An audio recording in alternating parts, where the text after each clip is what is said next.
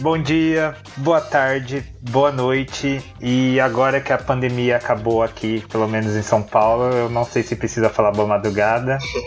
É, meu nome é Vinícius, é, vocês estão ouvindo Ei Fala Direito, que está ressurgindo dos mortos, aparentemente. E é isso aí, gente. Eu nem sei a última vez que eu gravei. Então eu já perdi todo o jeito que eu já não tinha. Oi, pessoal. Aqui é o Adolfo, convidado de novo. Tô tendo sorte que tá tendo muita questão criminal aí. O pessoal tá me chamando bastante para participar. Então, estamos com vocês de novo agora. E é isso aí. E aí, pessoal. Aqui é a Olivia. Tô de volta aqui, segunda vez participando e dessa vez com um microfone decente. Oi, galera, meu nome é Maria Helena, MH.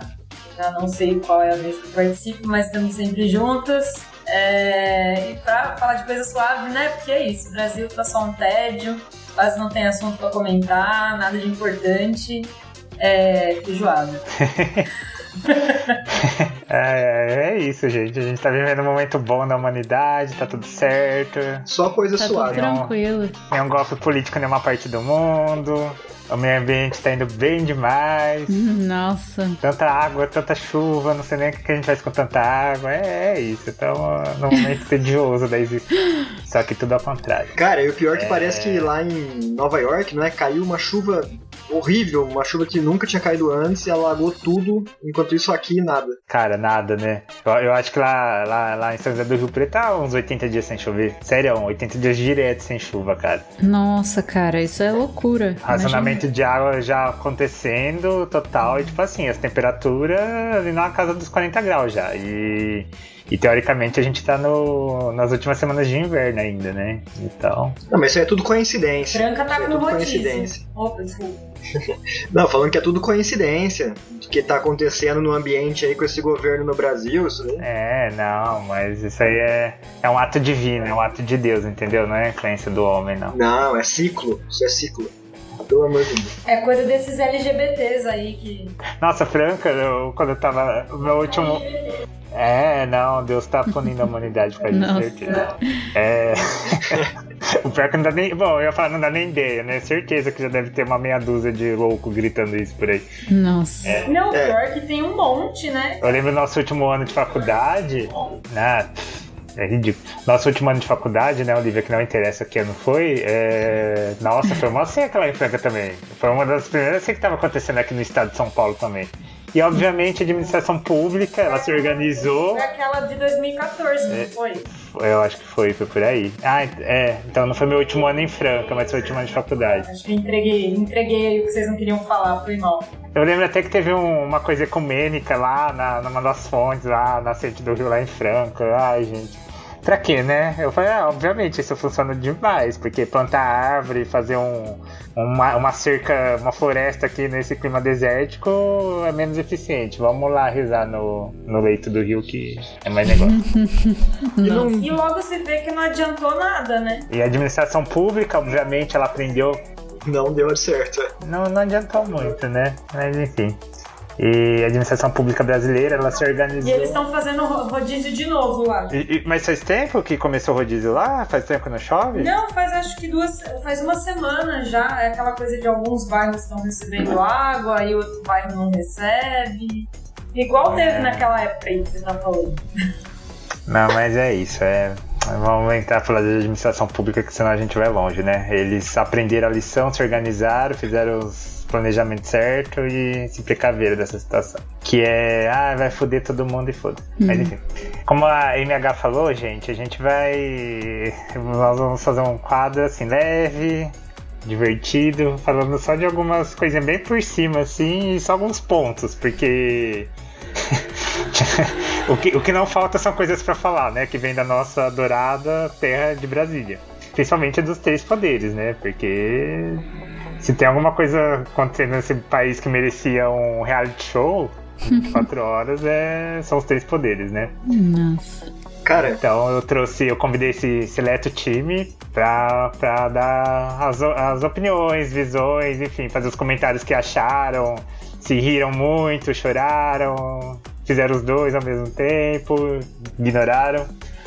É, vamos começar com a, com a, grande pauta que foi, né? Que apesar que eu, eu já digo aqui, no meu, na minha visão, nada original, porque o nosso excelentíssimo copia tudo que o, o Trump faz, menos a parte de ser um liberal louco e ter empresas, etc., explorar o trabalhador. Isso o capitão não teve capacidade, né? Sempre sugando no poder público. Então é a questão do voto impresso. Que, que vocês acharam desse, desse rolezinho em Brasília? Voto impresso vindo em pleno 2021.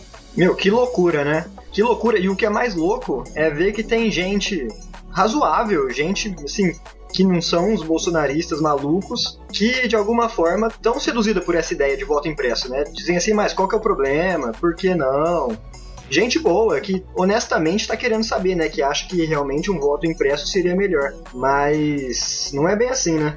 O foda é que esse tema, ele, ele circula um pouco já há muito tempo, né? A, a ideia da, do voto em urna eletrônica, ele vem da ditadura militar, e aí é uma tecnologia que só foi se efetivar lá na década de 90, e, por exemplo, para setores de esquerda nunca foi consenso o voto, o voto em urna eletrônica, né? Mas, ao mesmo tempo, no momento, e essa é, acho que é a grande loucura de muitas das pautas que a gente talvez converse hoje, mas é, eu, eu, eu penso que são grandes, grandes enroscos, espinheiros que nós temos que encarar nesse momento do, do, Brasil, porque, porque é isso, né? Se correr o bicho pega, se ficar o bicho come, é, a gente tem que defender o voto impresso, é o voto eletrônico, na urna eletrônica, como a gente tem que defender o Estado democrático de direito, a democracia burguesa, enfim. Afinal de contas, a opção é muito pior, né? A, o, a proposta como foi colocada, a parte do auditável é a pior parte, né? Porque não é só voto impresso, é voto impresso auditável. Que na prática só serve para. Até porque as urnas são auditáveis já. É, que já é auditável na urna eletrônica, só não é auditável pela milícia, né? Pelo coronel que vai querer garantir voto de cabresto e tudo mais, né? Exatamente.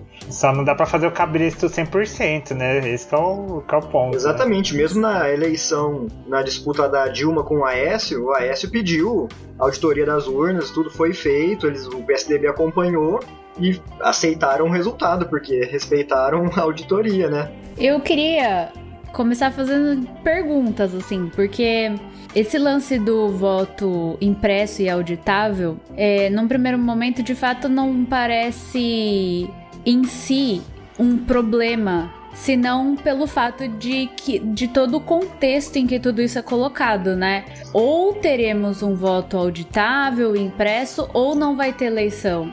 Esse tipo de, de forma como as coisas são colocadas, eu acho que isso seria mais grave do que é, cogitar colocar um, um segundo grau de, enfim, de, de fiscalização, digamos assim. Ou então só colocar um voto auditável junto com a urna eletrônica, se isso já é um problema na visão de vocês? Ó, eu, eu acho que sim. Eu tava vendo, eu ouvi esses dias um podcast muito bom. É, não sei se posso até fazer propaganda de outros podcasts aqui. Mas. Fique à vontade. Eu vi o, o Guilherme Madeira. Ele é um puta um juiz, professor. Ah, ele é professor, né, de processo penal. Processo é, penal. Gosto muito dele. E ele, ele, ele fez um, um tweet, na verdade, falando assim, ó, para quem quiser ter mais base para defender o voto digital, né, voto eletrônico, porque muita gente boa, ele mesmo falou, muita gente que tem um bom coração assim, tá defendendo o voto impresso sem saber por quê. E ele recomendou um podcast, um episódio do Tecnocracia, que, que o cara, o, quem faz chama Guilherme Felite. Ele tem uma empresa que chama Novelo Data, e essa empresa dele, ela faz a extração e análise de dados da internet. E ele fez um puto episódio, nem é tão grande assim, tem uns tem uma meia hora, mais ou menos 40 minutos, explicando. Vou falar um pouquinho da origem do voto é, eletrônico aqui no Brasil, falou como é que era uma loucura quando o voto era impresso, tanto de fraude que tinha, porque são milhares de pessoas que tem que ficar pegando manualmente e o tanto de voto com a mesma letra e, e várias fraudes que aconteciam quando o voto era de papel. E ele faz um levantamento muito legal também dos custos que seriam isso daí para implementar o voto impresso. Porque ele comenta umas coisas que eu nem pensava, porque além de ter todas as máquinas para imprimir, o Estado também vai precisar ter uma, uma impressão em papel para guardar isso daí, para conferir, né, mais para frente. Então assim, teria que ser uma tinta especial que dura pra caramba, não pode ser aquelas tintas de nota fiscal, porque aquilo some depois de um tempo, um papel especial, um local para guardar tudo isso daí, então o custo seria muito grande. E a contrapartida da segurança, não tem uma segurança grande, porque se for o voto no papel mesmo, tem muita gente que vai pegar esse papel, que vai poder manusear isso daí e colocar lá que você votou em alguém que não foi. Então, ele faz uma análise muito legal nesse episódio do Tecnocracia, como o voto eletrônico que a gente tem é muito mais seguro do que o voto em papel. Ah, sim, mas uma dúvida que eu acho que muita gente deve ter é como seria na prática esse voto impresso. Não é que ia abolir a urna eletrônica, o voto impresso ia ser um, um algo a mais, certo? Então, eu não sei. E que as pessoas. Mas. Oi? Mas eu não sei não, se seria menos, assim, né? porque. Porque assim, se a, o comprovante do voto ficasse só com a pessoa, acho que não não teria nem sentido, né? Porque aí vai contar as urnas depois alguém vai pedir uma recontagem e aí todo mundo que votou vai ter que voltar lá e entregar o comprovante. Então, assim, ia ter que ficar um com a pessoa ou um com o Estado, de qualquer forma, por uma suposta recontagem. Sim, vai ficar. Mas, inclusive, a pessoa vai poder levar para casa um comprovante dela, do de quem que ela. Por exemplo, vai sair um papelzinho com a, o voto que ela fez? Porque pelo que eu entendi ia ficar só. A proposta inicialmente era essa, né? Eu da acho que é isso. Então, porque aí eu vejo que, que uma questão que, que surge com isso seria o voto secreto. Acabaria Sim. com o voto secreto de uma certa forma, né? Isso enfraquece bastante. Muito do que tem sido colocado Totalmente. porque não passa é justamente isso. Ele, ele viola o sigilo do voto, né? Eu acho que muito da resistência do TSE a, a pauta é essa, né? E a questão do custo também é gigantesco, né? Se uma, uma coisa que não tem nenhuma suspeita de fraude, não tem nenhuma é, denúncia de fraude, e tem um custo mil vezes menor, se você por nada muda isso e aumenta esse custo, isso é contra o interesse público também, né? Criar um custo muito maior para uma coisa que não está precisando, não está fazendo falta, está tirando dinheiro de outras áreas para fazer um negócio que não tem sentido nenhum. E lembrar que assim são várias organizações que, é que fazem a auditoria, né? Ela é feita em vários momentos até o até praticamente a véspera da eleição, até, até começar a distribuição da urna, o código-fonte ele é, ele é auditado e, e, e inspecionado e testado exaustivamente. E o que um pouco se fala, inclusive, é, e faz parte dessa narrativa que tem se colocado, é que alguns dos órgãos que fazem essa, essa, essa auditoria é, são as próprias Forças Armadas. Quer dizer, você tem comandante do exército falando de voto auditável, mas o exército mesmo faz auditoria. É, isso daí serve para mostrar, né, que... Não faz nem sentido. É, que mostra isso daí é que a gente tem tá falando de segurança, de urna, essas coisas assim, mas isso aí já foi tudo comprovado, isso daí é a maior balela, né? Porque temos que, a gente tem que dar um, um passo atrás e entender que o principal objetivo dos bolsonaristas, mesmo do Bolsonaro com isso, na verdade é criar o caos, né? Eles não estão nem aí pra segurança de eleição. Não estão nem aí, porque, pô, passaram. Ah, com certeza. Não, foi, foi o que eu falei no começo, né? Ele tá imitando Trump. É o quê? Já, já, já teve uma derrota, e talvez uma derrota meio brilhante, ah, apesar certeza. que a gente tá em Brasil. E se tratando de Brasil, ah, espere é. o inesperado e o inesperado do pior. Uhum. Mas o que, que você vai fazer? Eu vou começar a deslegitimar as eleições democráticas legítimas, né? É, eu não vou falar a direita em si, mas a extrema-direita odeia democracia. Esse é o grande fato, né? E tá imitando, ele imita tudo que o, o, Trump fez lá, ele vai seguindo a, a, mesma cartilha, né? E vamos desmoralizar. E tudo que ele ele apita, né? Ele tem uma, ainda uma legião de, de. Eu ia chamar de cães né? Mas os cães. Enfim. Então, uma galera fiel que segue. Sacanagem com os cães, né? É, então, vai ressoando, né? E é aquilo que a gente tá falando, aí às vezes a pessoa, às vezes tá. A pessoa boa, né? Vamos dizer assim, vai, uma pessoa que é ok, não, nem, nem gosta do cara, nem votou, mas começa a ouvir essas coisas de repente pra ela, nossa, de fato, faz um sentido, mas ela não vai pensar no que foi voto de cabresto, não vai pensar é, o sigilo ele é essencial a isso, sabe? Tipo, é muito complicado isso, né? E o caos. O Bolsonaro se mantém, não caiu totalmente, além da falta de vergonha daquela da, da, da nossa câmera, né? É o caos que deixa. Meu, e uma questão legal também que é, esse Guilherme Ferite fala no, nesse episódio do Tecnocracia, como ele tem uma empresa que ela faz extração e análise de dados, ele pegou e para mostrar que esse voto impresso que surgiu aí é uma questão ideológica mesmo para criar o caos, ele fez uma análise análise né, de, de quando que começou as interações na internet com as palavras voto impresso, voto auditável. E ó, para vocês terem uma noção, ele coloca esses dados aqui no, no podcast, que as menções do voto impresso, elas explodem entre 4 e 10 de abril desse ano. E aí o que, que ele fala? O que, que aconteceu entre 4 e 10 de abril? Ó,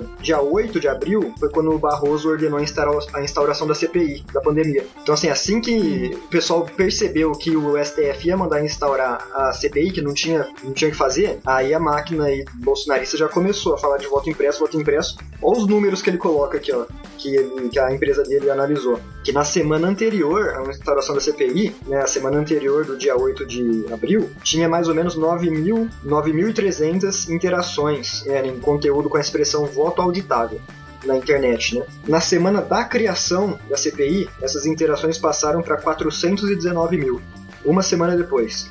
E até o final de abril continuou subindo e chegou a 2,4 milhões de interação na internet com as expressões voto impresso. E ele falou que o mesmo ocorreu com os canais de extrema direita do YouTube. Aquela galera do YouTube, sei lá, Paulo Comos, aqueles malucos lá, começaram a falar pra caramba essa questão de voto impresso quando a CPI foi instaurada. Não, Adolfo, isso aí é só é. coincidência. É. Pode, pode parar, você tá querendo. É, que teoria da conspiração, que absurdo. Não, não, não, eu não, não, não acho isso não, imagina, é tudo muito lindo. Eu fui pego aí pela teoria da conspiração. É. Você acha, gente? É absurdo.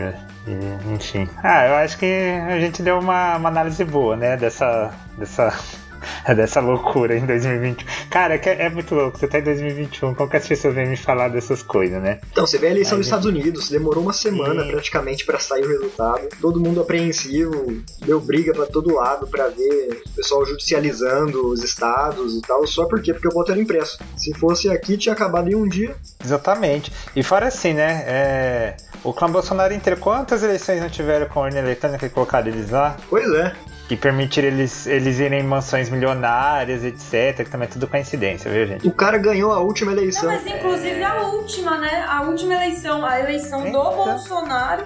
Ele gosta de ficar falando porque foi roubada, foi roubada. Brother, mas foi roubada e você ganhou? É que ele fala que. Quem, quem, quem, que, que espécie ele... de roubo que é esse? Estúpida, né? Ele fala que roubaram porque era pra ele ter ganhado. Ah! Roubou tão bem que falhou. Eu roubei, mas você ganhou ainda? Oi? Era pra ter ganhado no primeiro turno. E aí roubaram Nossa. pra ter o segundo turno. E ele ganhou. Ai, gente, não, não dá, né? É... Os caras nem combinam direito a história, mano. É que ele tá num nível aí com os seguidores dele que ele pode falar qualquer coisa. Qualquer coisa. Qualquer. Que não importa mais. Tudo que ele falar é verdade, né? Lamentável. E seguindo o nosso tópico, falando de gente boa, gente leve, gente que tem uma vida exemplar da, da política, a prisão do senhor Roberto Jefferson. O que, que, vocês acharam? Foi pra mim, eu tipo, acordei e eu li a manchete no celular, assim, eu só leio as manchetes, né? Não tô evitando muito de ler notícias. Aí de repente ele lá preso, assim, eu. Nossa, e aí? Não tava vendo isso vindo. Ah, eu fui na hora nos stories do, do Adolfo pra olhar, viu? A, a propósito, deixa eu deixar o meu registro aqui, que enquanto uma civilista, atualmente até trabalhando no corporativo, que é mais louco ainda, é, tenho zero interações é, com, de profundo mesmo com, com o criminal e atualmente eu vou direto nos stories do Adolfo, gente. Por favor, sigam o Adolfo. Nossa, eu, eu tô mais por dentro por causa do Adolfo também, gente. Pô, que legal, mas eu vou, vou colocar. Cara, de verdade. Eu vou colocar os elogios É aí na conta da, da Galera, amizade. sigam o Adolfo. Sigam. Editor, uma, uma salva de palmas, por favor, depois. Ó, mas sobre o Roberto Jefferson, eu fiquei um tempão pra fazer os stories, viu? Porque ele foi. Na decisão que mandou prendê-lo, ele imputar tantos crimes, cara. Eram 13 crimes, se eu me lembro bem. Eram 13, 13? crimes. Eu Caralho. tenho até uma listinha aqui, porque na época que ele foi preso, o pessoal já começou, né? Porque é censura, que o cara não pode falar o que ele pensa, que o STF prende. Isso é crime de opinião. Aí, amigão, não, é bem, não foi bem assim, né? O cara, ele foi preso Eu não. Não, pode falar, ele foi preso. foi acusado de vários crimes, cara. E não foi só questão de, de fala, tinha ameaça, tinha pô, racismo. O cara foi homofóbico pra caramba. Eu não consigo entender como o cara que foi pivô do mensalão Virou um santo. virou herói da direita.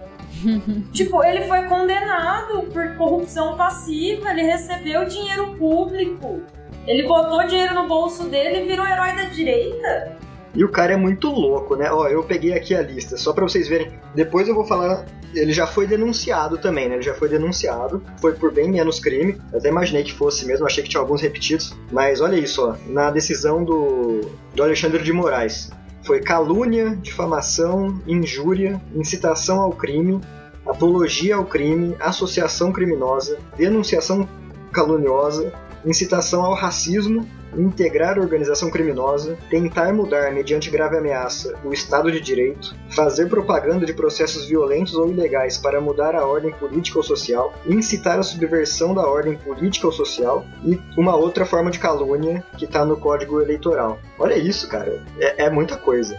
Ah, levinho, gente. Quem que não tem um, uma listinha dessa nas costas? É, Oi, gente, agora- bem, né? Ah, é. Com Bíblia e arma. O que mais a gente quer? E, viu, agora eu quero polemizar um pouquinho. É, porque dentro tem crimes do Código Penal, né? Aí nesse rol, e crimes também lá da Lei de Segurança Nacional. Que é uma lei que tá assim, ela. Tá, ela, digamos que ressurgiu das cinzas. Ficou um tempão, ninguém nunca falava dela. E aí agora ela é invocada a todo momento, seja para proteger a democracia, mas ao mesmo tempo é uma lei da época da ditadura, então que é uma lei que não deveria, que deveria, enfim, ser revogada e que ser criada Ô, uma Olivia, outra. E Só te interromper é. rapidinho aqui com uma notícia boa sobre o nosso presidente, grande Bolsonaro. Hoje mesmo ele revogou essa lei de segurança nacional. É sério? Hoje mesmo ele revogou. Mais ou menos, né? Não, é assim, aí ele acrescentou alguns tipos, a, a nova lei acrescenta alguns tipos no Código Penal, mas a, a lei de segurança re- Mais nacional tá, tá revogada. É, o Senado aprovou e ele ainda vetou, ele, ele teve que, ele teve que prorro- é, promulgar, né? Aham. Mas ele vetou, por exemplo, fake news. Que tem, tem pena agora, ele foi lá e vetou. Agora vai ter que derrubar o veto. É, sim, mas assim, em relação aos crimes da Lei de Segurança Nacional, que, é- que a Olivia tava comentando, que era uma puta lei nada a ver, que era da época da ditadura e tal, é, aí assim, já, já não tá mais valendo a partir de hoje. A partir de hoje não, a vacácio, legis era de então 90 como que dias. o, o pastor ministro lá vai. O, tem dois, aliás, né? O da justiça lá vai agora agir pra proteger o chefe dele. Porque, nossa, se teve alguém que usou essa lei mais que os, os militares, foi na época da ditadura, foi o, o senhor Mendonça. Ó, hein? como é tudo muito novo, Tudo ele tava É. recorrendo, né? A, a lei de segurança. eu ainda não vi quais os tipos que, tão, que foram inclusos no Código Penal. Então, assim, alguma coisa vai ter. Eu, não, eu não, não vi quais são os tipos que foram incluídos no Código Penal. Não sei se, sei lá, só tiraram da Lei de Segurança Nacional e passaram pro Código Penal. Eu imagino que não. Que devem ter feito alguma modificação nos crimes. Mas, vamos ver.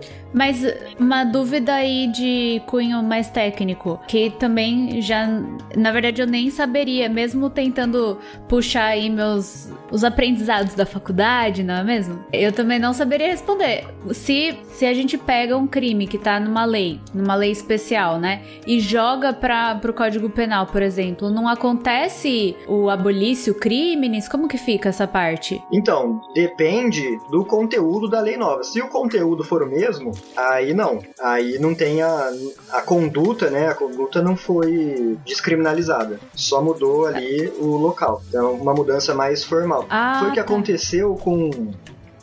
Era algum, algum crime do, da parte de violência sexual, atentado violento ao pudor, que foi incorporado Ah, tá. ao estupro. Ao que antes estupro. o estupro era só a penetração, né, peniana na vagina, então só homem podia é, estuprar mulher. mulher. Só mulher podia ser vítima e só homem podia ser o autor. E aí o atentado violento ao pudor era todas as outras coisas, né, sexo anal, sexo oral. E aí o estupro passou a conter esse atentado violento ao pudor. Então não foi que foi descriminalizado o resto, né, só mudou o, o artigo. E aí, mesmo com essa mudança, quem fez essas outras condutas não foi mais condenado, né, nem julgado por atentado violento ao pudor, mas foi por estupro. Ah, tá. Então seria só uma adequação ali na, na peça, por exemplo, na peça processual, mas é, a conduta continua sendo criminalizada da mesma forma. É, vamos né? supor que nesse caso do Roberto Jefferson, do Bob, é, se as condutas, se as condutas que foram imputadas a ele ainda tiverem descrição nessa nova lei, tá valendo. Mas se, se alguma valendo. conduta não tem mais descrição, aí, aí ele tem que ser absolvido, né? Porque não, não é mais tipificado. Mas voltando pro Bob, Adorei eu acho que uma das melhores é porque o, o Instagram dele, é- o Twitter era, né? Road King Bob, era um negócio assim. Era um negócio assim. Pra mim, o auge dessa história e do sentimento de impunidade dessa galera, né? Porque isso aí, quem só, só faz isso ou é muito burro, ou tá muito certo que não vai acontecer nada. Portanto, é muito burro. É, parece que ele não tava na casa dele quando a Polícia Federal baixou com o mandado na, o mandado na mão pra levar, né? Aí ele pegou e tweetou falando: Ah, a Polícia Federal está na minha casa, sediando minha esposa, pegando meu computador, não sei o que, não sei o que, não sei o que, não passarão impunes, aquela coisa assim. E o idiota deixou a localização do tweet. É. Mano, eu. eu pensei, não, ele marcou onde A tava. Polícia Federal chegou no cara por causa do tweet. Mano, é, sabe? É outro nível essa galera. É, é, é coisa que eu me falo, acontece. burrice e mau caratismo anda lado a lado, sabe? É, você não consegue separar burrice e mau caratismo, tá, tá não, muito só que o que me assim, fode é porque- que essa galera é tão imbecil, tão burra, tão escrota. E ainda assim, eles estão metendo louco na gente, cara. É, é só pela quantidade, não é possível. Que pelo brilhantismo que não É. é, né? Não, com certeza não. Olha, eu não tenho Twitter, eu não uso. E aí, essa localização é, é tipo, você deixa ativado ou não? Como que é? Eu não sei direito como é que funciona também. Sim, é tipo postar foto no Instagram, sabe? E daí você Você põe a localização, mas daí você, no Instagram, você tem que ativamente ir lá e colocar esse elemento, né? Ah, colocar a localização.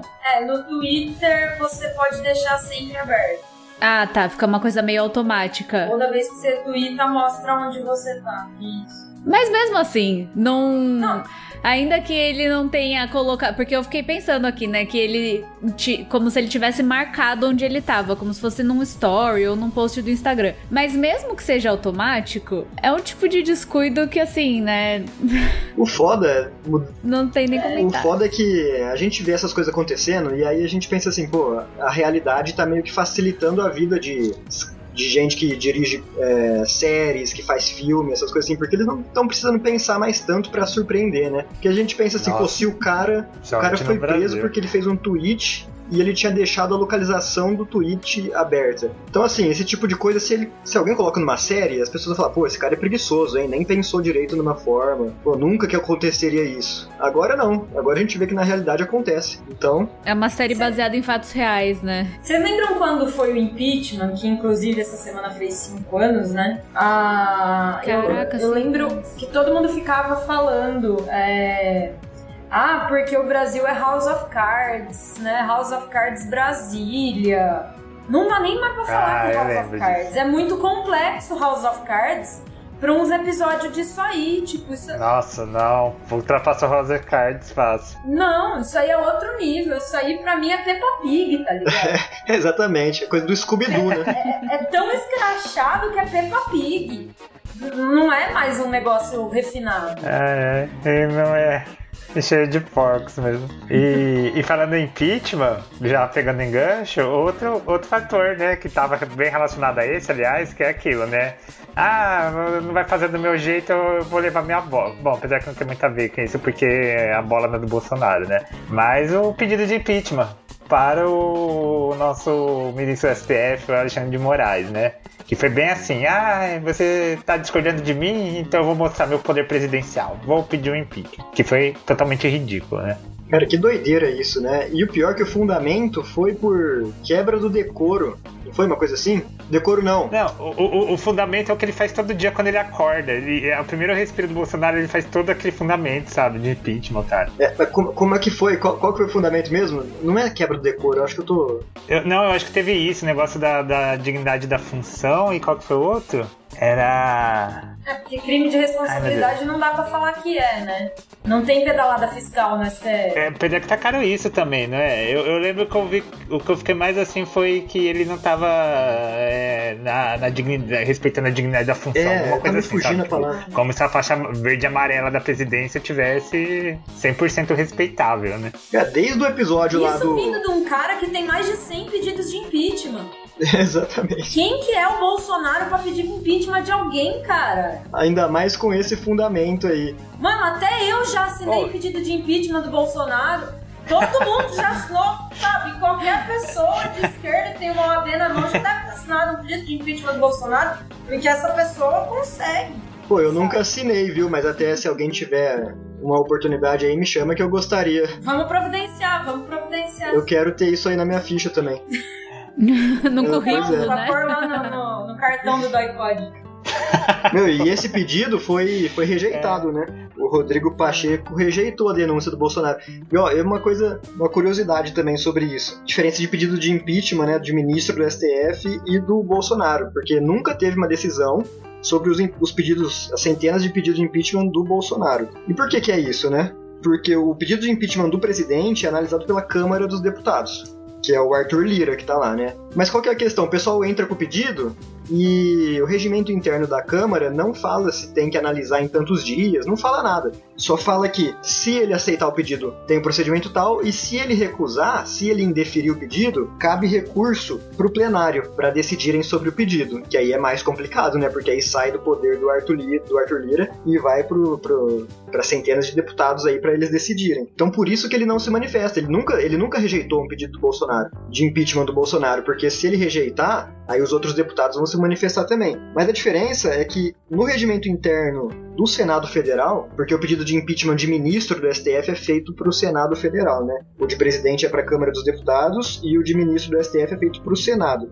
Mas no regimento interno do Senado não prevê esse recurso para o plenário, quando o presidente do Senado rejeita o pedido de impeachment. Então foi por isso que nesse pedido de impeachment do Alexandre de Moraes, o, o Rodrigo Pacheco, tranquilão, rejeitou, porque não tem previsão de recurso. Então acaba aí. Quando rejeita, acaba aí. Não tem mais o que fazer. Com certeza, se tivesse possibilidade de recurso para o plenário, ele também não teria se manifestado por esse, sobre esse, esse pedido, não. Mas foi até uma coisa que eu achei estranho, porque quando ele rejeitou, eu falei, ô louco, agora os caras vão mandar para o plenário, sei lá, pode ser que passe, né? Não sei como é que tá a maioria de senador lá, da base governista, tudo no Senado. Mas aí eu vi num outro podcast o pessoal comentando isso daí. O regimento interno do Senado não tem previsão de recurso. Então, rejeitou o pedido de impeachment, matou, morreu ali. O rolê que política brasileira eu é não isso sabia aí, ó. também, É não. tudo bunda mole, cara. É tudo bunda mole. Só faz Total. se não tiver que encarar ninguém, entendeu? Exatamente. Hum, Se é. não tiver treta, né? E, e, e, e vocês sabem, e, é, já teve isso antes, pedido de impeachment de, de ministro da STF? ah, deve ter tido, hein? Eu fiquei pensando, pelo menos assim, na, na, na nossa atual democracia, mas desde o, da, da restituição dos anos 80. Teve algum? Ou o Bolsonaro tá inaugurando, inaugurou isso? Acho que na Nova República não, né? Não sei. Né? Então, eu realmente não lembro disso, né? É que Só a STF que- sempre foi uma coisa tão esquecida, na verdade, né? No- nos últimos anos que tem ganhado os holofotes mesmo. Só que na dúvida, de qualquer jeito, o Bolsonaro quer emplacar dois, né? Assim, Não sei se vocês estão sabendo que ele, ele mirou no Alexandre de Moraes, mas ele queria pegar ele e o Barroso. O Bolsonaro queria pegar os dois. E aí foi o Ciro Nogueira, que foi nomeado ministro da Casa Civil, que conseguiu demover o Bolsonaro a tentar um só. É, mas se, E se, o cara não contente tinha que tentar pegar dois, entendeu? Ai, gente, é muito megalomaníaco, cara. Mas eu acho que o resultado acabaria sendo o mesmo, E né? o Ciro Nogueira é do centrão, centrão mesmo. Cara, falando do Ciro Nogueira, é engraçado que o pessoal da CPI, sempre que eles têm uma oportunidade de falar do Ciro Nogueira, eles falam bem e tal, porque parece que eles conseguiram várias informações importantíssimas contra o governo federal por causa de requerimentos do Ciro Nogueira. Então sempre que os caras são são debochados lá na CPI também, né? Sempre tem alguma menção assim, o Randolph, o pessoal fala, pô, já queria aproveitar para agradecer o grande senador Ciro Nogueira, que foi quem fez a requisição que a gente que possibilitou essas informações e tal, e aí, sei lá, o, Omar fala, quem que você quer agradecer? Ele fica, ah, o Ciro Nogueira. Os caras ficam assim, falando que hoje, pô, hoje o Ciro Nogueira ali- puta aliado do Bolsonaro, né? Bolsonaro confiou nele pra caramba. Mas ele sempre dá um jeito de mostrar que no começo da, da CPI, quando- enquanto ele fazia parte ainda, ele tava lá ajudando. É, mais, mais algum comentário sobre esse, esse inusitado pedido de impeachment? Esse foi rápido, pelo menos, né? Agora a gente entendeu por quê. Pôde, ter sido Não, rápido. o pedido de né? impeachment, eles tinham eles estavam falando que o Bolsonaro ia, ia a pé, ia sair do palácio com um pedido em mãos, acompanhado de não sei quantas pessoas lá, ia entregar lá no, no Congresso. Foi isso mesmo ou ele ou nem teve toda essa pompa? Então, Teve nada, Cara, eu não sei. mole. Mas, mas ele a pé, ele não ia pedir pra vir um daqueles tanques, não, pra levar ele? É, vira um tanque. Eu tava É. pensando nisso agora. Se é pra fazer um show, já faz um show completo, né? Porque no voto impresso, né? Teve aquele show super. É, esse é um show de, sei lá, tipo o Esquadrão da Fumaça Terrestre, né? Porque aqueles tanques lá estavam. Pa pateticidade absoluta, né? Ai, Deus, é o Brasil. Ai, não, o, 2021. O nosso presidente, toda vez que ele tem a oportunidade de fazer de tudo um palco pra um show, ele, ele faz, né? Ele se empolga. E eu fico pensando, o pessoal que viu aquele desfile dos tanques lá, que tava, pô, patético aquilo, né? Decadente, foi um negócio é triste. Será Nossa, que o pessoal que é bolsonarista mesmo, eles, eles ficaram felizes, eles gostaram, ou eles fingiram que gostaram, mas no fundo os caras ficaram pensando assim, pô, que bosta. Ou realmente eles estavam gostando daquilo, eles estavam impressionados, estavam, ó, tanque, não sei o quê. Olha, difícil dizer, né? Mas eu tenho assim. Sabe quando, por exemplo, é, tem manifestação é, pró-governo e manifestação contra o governo? E daí as manifestações contrárias é muito mais gente, né? Que, a- que vai pras ruas. E as outras as manifestações pró-governo são muito, assim, muito pequenas normalmente. Espero não tá, enfim, né? Porque tem aí 7 de setembro que vai ser um bagulho louco. Mas e aí a mídia ela divulga os números de quantas pessoas participaram do evento. E aí tem toda uma teoria da conspiração de tipo, ah, quando divulga é, os números reais das pessoas não acreditarem, sabe? Que sei lá, que, ah, que o número foi manipulado, ou que das pessoas contra a manifestação, que o número tá superestimado, que das pessoas é, pró-governo é, tá subestimado. Então, é, tem todo esse negócio de que a mídia mente, né? Não dá pra confiar na mídia. E aí, então, sei lá, tem muito. Eu fico imaginando que essas pessoas gostam. E por mais que esteja escancarado que foi um fracasso, elas não acreditam nisso. Elas vêm com aquela. Aquele discurso de que a mídia tá mascarando, sabe? Tá criando uma. Criando uma. Nossa, eu tô me enrolando aqui, mas não sei se deu pra entender Não, dá pra entender. Passar? É o que representa isso. Que é uma fake news, né, cara? Que a mídia tá querendo criar uma imagem. É, é, que a, que a- que a mídia quer criar uma imagem de que foi um fracasso, mas que na verdade não foi, sabe? É, dá pra ver que a Meu, mídia, mas com essa eu ideia. sei- que a mídia Eu veio. sei que eles entraram numa pira porque eles estavam compartilhando foto de desfile de tanque na China eu ia falar isso daí. e falando que era em Brasília. Então, ele, assim, a verdade, ela é um.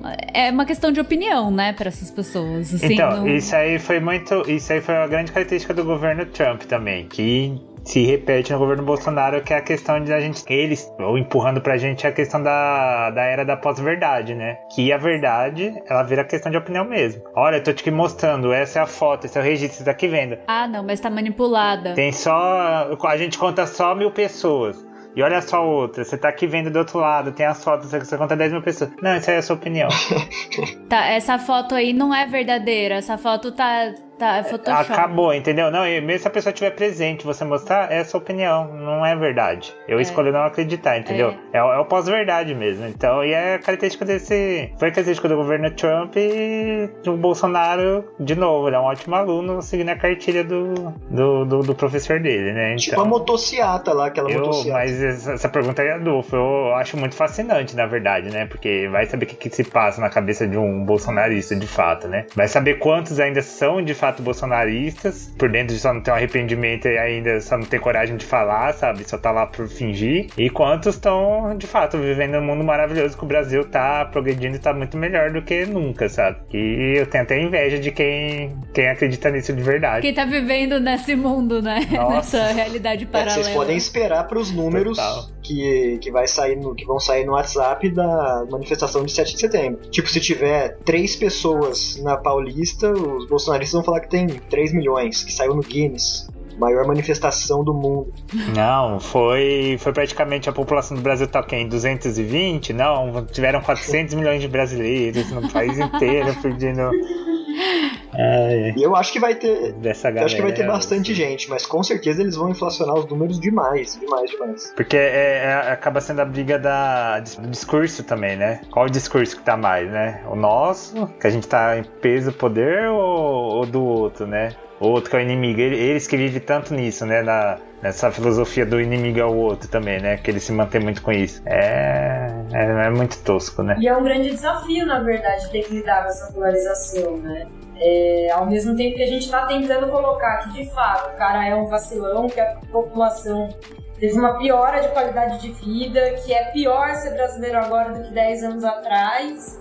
É, a gente tem que tomar muito cuidado de não dar motivo na mão do cara. Por exemplo, a disputa agora do 7 de setembro pela realização dos atos. Né? Eles querem fazer os atos deles, a esquerda quer fazer também, e a nossa, a nossa, a nossa grande preocupação nas organizações do campo de esquerda é: porra, a gente tem condição de ir, a gente tem talvez condição de tomar a rua, só que se a gente faz um bagulho desses, esse psicopata, primeiro, é capaz de ser violento, de a gente expor militante, expor pessoas que estão bem intencionadas, se machucarem, né? Tá vu- vulnerável a risco, e dar motivo pra esse idiota, sabe? Aí, tá vendo? Teve briga de rua, então vai ter que fechar os partidos e, e- e- e- fechar o regime, acabou. E eu acho que vai ter briga. Vocês acham que vai ter briga em São Paulo? Eu tenho certeza que vai ter briga. Ah, vai. É. Vai, vai Eu rolar. acho que vai dar muita merda. Principalmente porque a gente sabe que tem os infiltrados, né? E pior de tudo, são infiltrados que pertencem a instituições do Estado. É uma sigla que lembra Ministério Público, não vou dizer o nome. Podem causar mesmo negócio, sabe? Tipo, própria confusão na, na- Você vai ver, ah, a da direita foi pacífica, não aconteceu nada. E na esquerda tumultuou, aconteceu isso, de, de- degradação das coisas, sabe? É, briga é uma. Eu eu tenho certeza que vai rolar. Isso. Mas eu acho que vai ter briga, assim, entre eles mesmo. Porque quando eles falam merda, é infiltrado. Quando eles fazem merda, é cuidado, vai ter uns black bloc infiltrado da esquerda que não sei o quê. É, E aí eles vão, não sei o que dá papá. Mas quando é a gente, que inclusive consegue mostrar, por exemplo, teve uns atos na Paulista. É, ah, esses atos que teve agora em julho, junho, né? Teve um, um dos, um dos casos, eu não lembro qual das datas certinho. Tinha um cara com sapato da polícia, calça social, se filmando, quebrando o vidro do Santander. Puta merda. Se isso não é infiltrado, eu não sei o que, que é. É, não, exatamente isso, sabe? Tipo, bom, é que vai fugir do assunto, eu, eu vou pedir pra gente não entrar, mas é, uma, é um tema ótimo pra se falar mais na frente, né? Se a gente continuar nessa democracia nossa, né? Vai saber o que acontece semana que vem. É, que é essa politização toda, de, de anos e anos, né? Da, de, de Forças Armadas, assim, da, da PM mesmo, né? Que em si ela já, já vem toda politizada, né? Polícia militar, ela já é toda herdeira de uma. Da, da ideologia da ditadura, assim, né? É super complicado isso. Mas enfim, é... e aí vamos encerrando, chegando ao fim desse assunto leve, maravilhoso, tô me sentindo até melhor agora. É com a fala do ministro, do nosso Chicago Boy, né? Foram duas falas, uma no dia 25 e uma no dia 26. Aqui eu vou colocar aspas, né? Primeira fala. Qual o problema de a conta de luz ficar um pouco mais cara? Fecha as aspas. Do dia 25. Na outra é, abre aspas, não adianta ficar sentado chorando. Fecha as aspas. Vocês três, enquanto brasileiros, qual, o que vocês veem? Qual que é o problema da conta ficar um pouco mais cara? E essa frase maravilhosa de não adianta ficar sentado chorando. É mais ou menos tipo, não pense na crise, trabalhe, né? Meu, eu vi uma foto hoje é, que eu fiquei meio assim quebrada. Coisa que quebra De um casal que tá internado, hospitalizado, porque se acidentaram tendo que acender álcool para aquecer a comida. E aí eles estavam com queimaduras de estrutural, internados e tudo mais.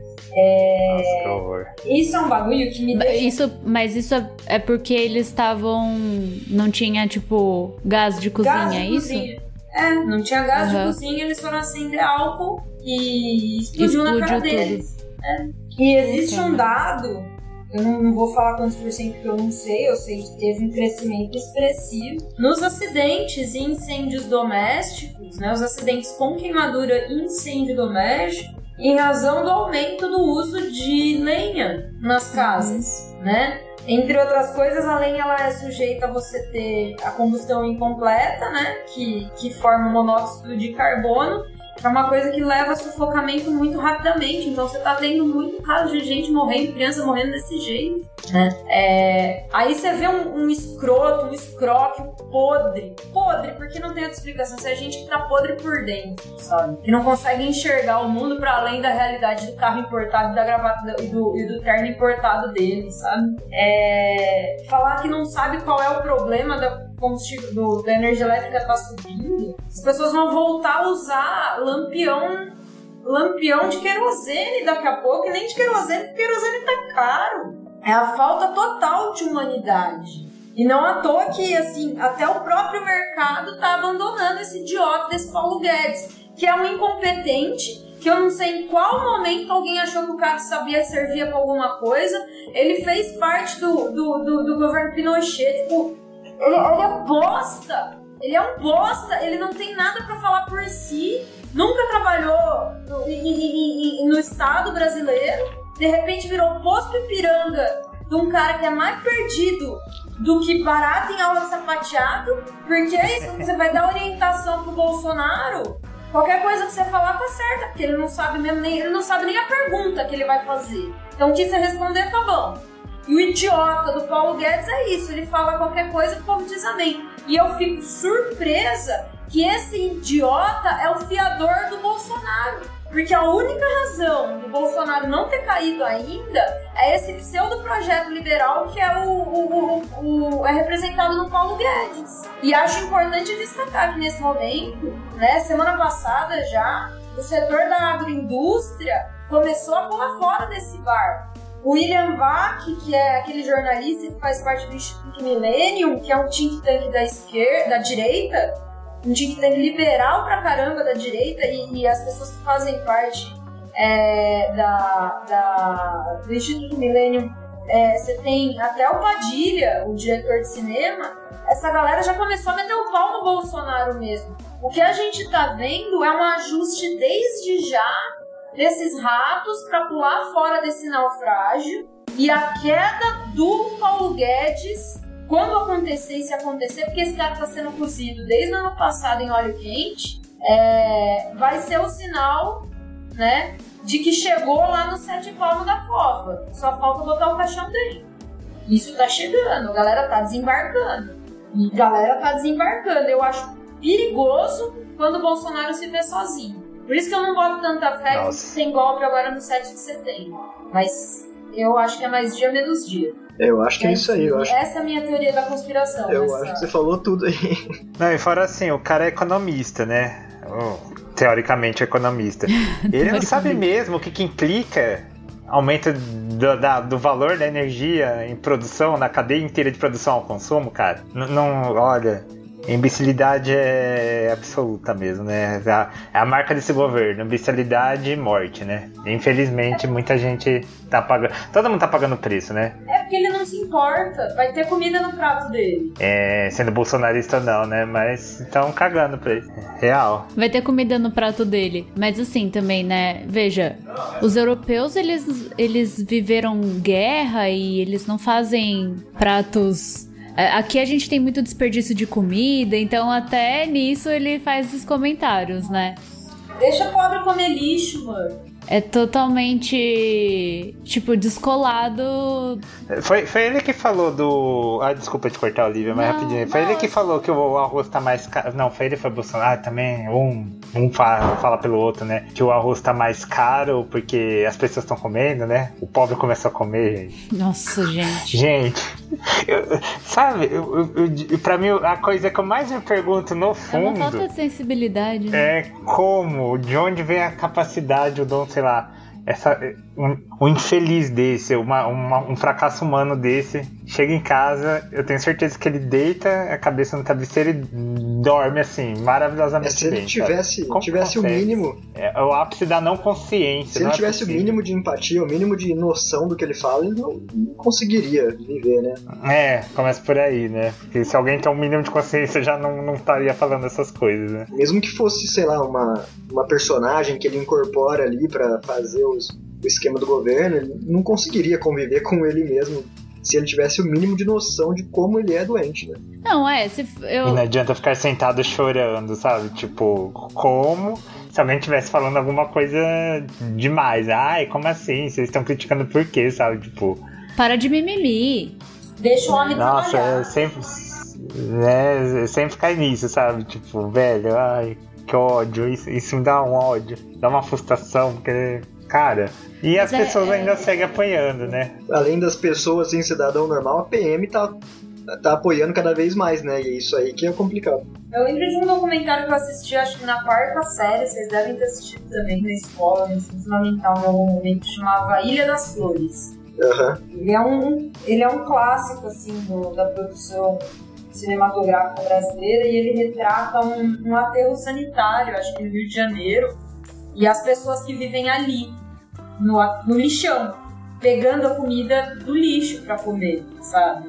E ouvir esses relatos, por exemplo, aquela história lá dos farelos de, de arroz, da, do povo fazendo fila para pegar osso, para fazer sopa. Pra mim, Nossa, pode crer. É, é esse nível de excrescência. Eu, eu lembro que eu vi a história da fila da, do osso, eu lembrei do documentário na hora, porque é isso, a galera tava pegando, disputando o osso com um cachorro no lixão para fazer sopa, sabe?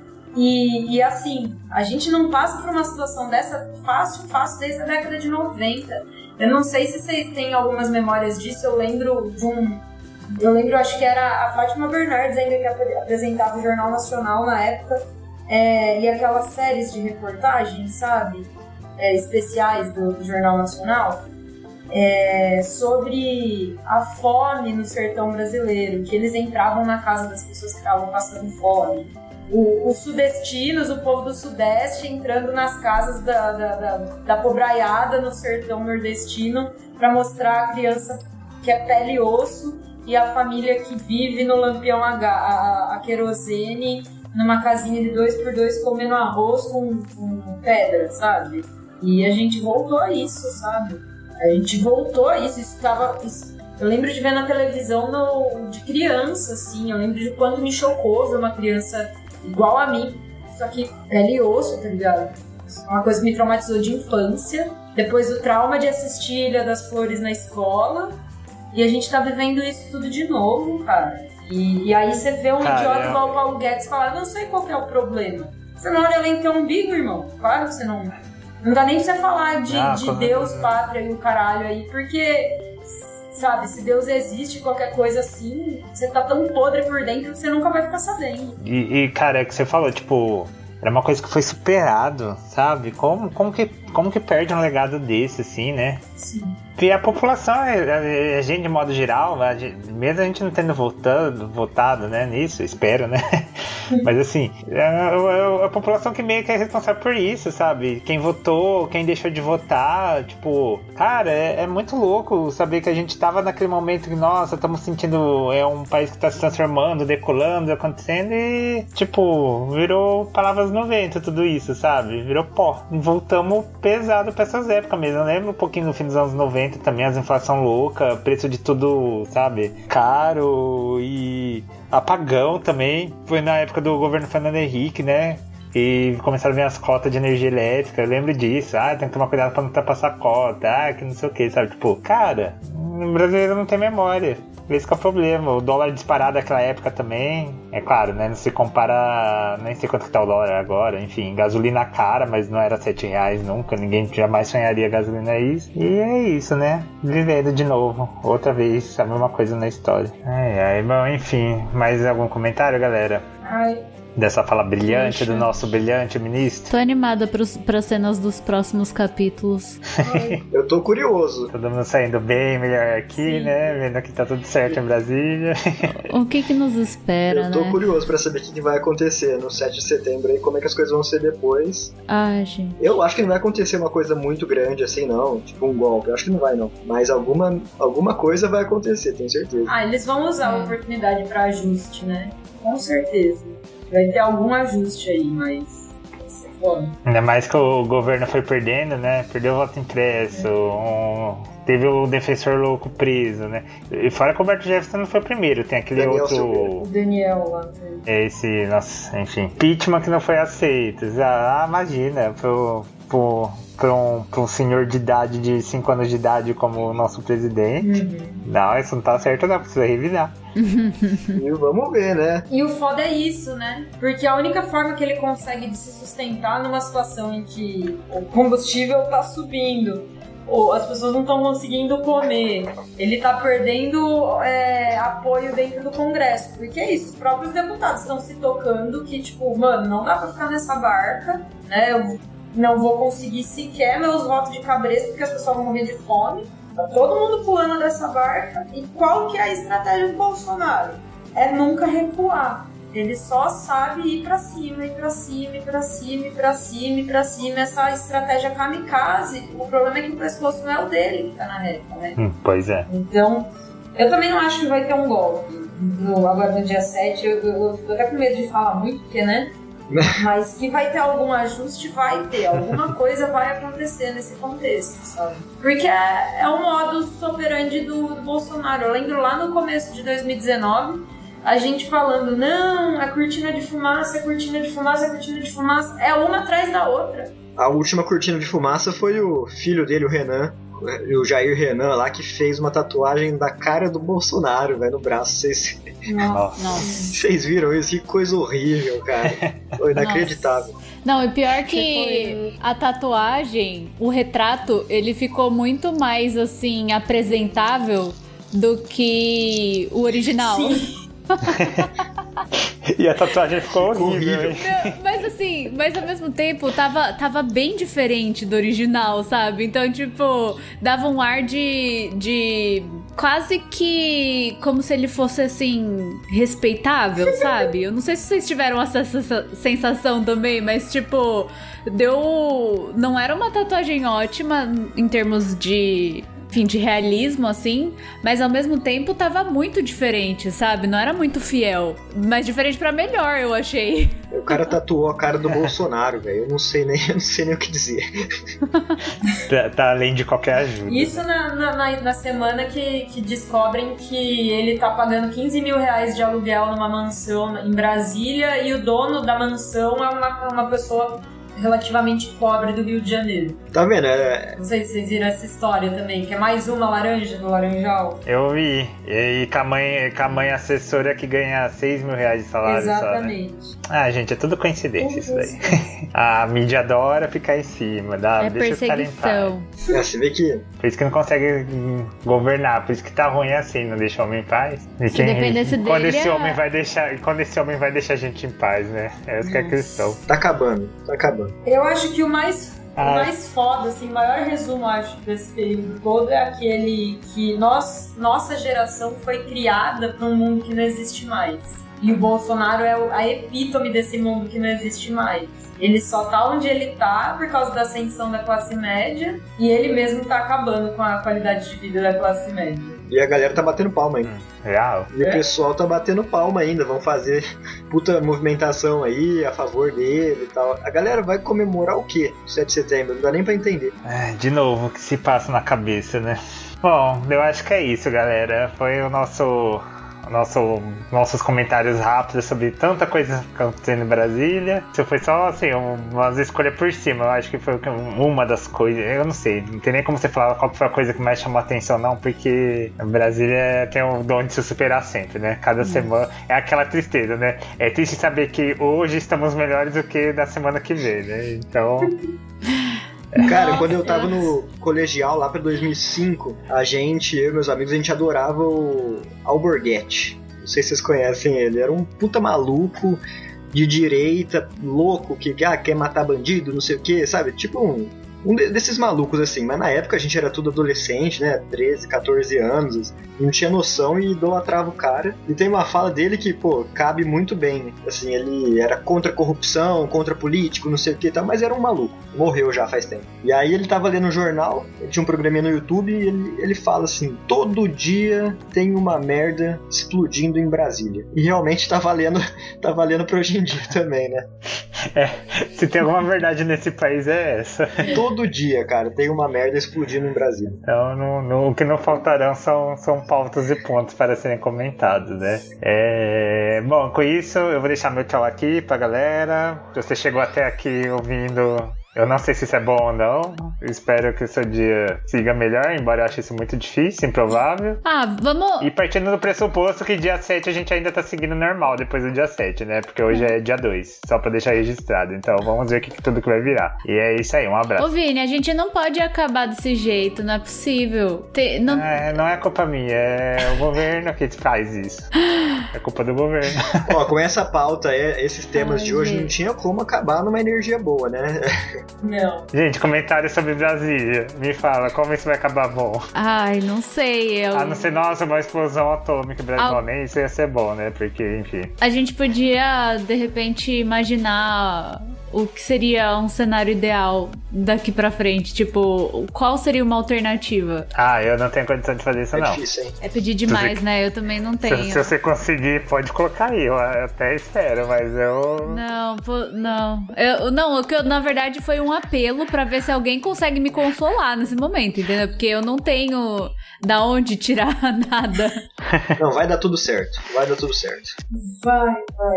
É, né? É. Bom, enfim, recados finais, galera. Já dei o meu. Eu tenho um recado. Sigam o Adolfo no Instagram.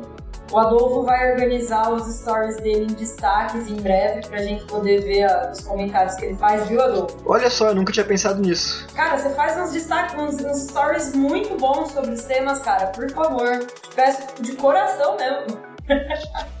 sigam, Verdade, sigam o Adolfo no Instagram. Esse é o meu recado. Sensacional. Bom, vou deixar o meu arroba aqui então, é Adolfo Angelotti, com dois T's no finalzinho. Tamo aí. É isso. Rumo ao, rumo ao 1K. Eu tô no rumo ao 1K. Daqui a pouco eu vou virar blogueiro, vou largar tudo, só ficar blogueirando. É a meta, é a meta. É o futuro das profissões. Todo mundo, né? né? Todo mundo tem isso. Ah, quero virar blogueiro e acabar e parar de trabalhar. É. Mas é isso aí, gente. Ó, se for pra dar um recado final, eu tenho uma frase legal aqui que eu tava para falar na, na hora que a gente tá falando das manifestações e acabou escapando. Mas então eu vou deixar aqui. É uma, uma frase do Pedro Aleixo. Ele era vice-presidente do Costa e Silva, né, na época da ditadura. E na hora de assinar o AI-5, ele foi um dos que não assinaram. E ele falou assim, ó, que cabe, pra, cabe bem pra caramba aqui, ainda mais com toda essa politização da polícia militar. Ele falou: Não é o presidente que eu temo, mas quando o arbítrio e o autoritarismo se instalam no topo da cadeia, eles descem em cascata até o guarda da esquina. E a esse eu temo. E aí, com isso, ele falou isso daí, não assinou o i5. E esse é o grande problema que a gente enfrenta hoje, né? No, principalmente no 7 de setembro, é o guarda da esquina.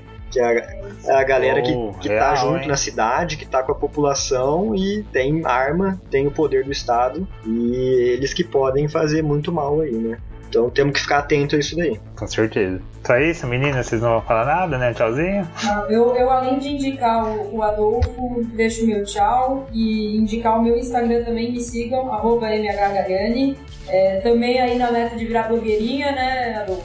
Pô, e a MH posta umas coisas de geniais também, principalmente sobre LGBTQI, né? Pô, várias vezes, mesmo de criminal que você postou, eu fui tirar dúvida com você, porque mesmo que eu trabalhe com isso, a parte criminal é gigantesca, né? E coisas que você postou lá que eu nem sabia, acho legal pra caramba, sempre aproveito. Pô, valeu, velho. Hoje, hoje agora eu vou sair feliz, hein?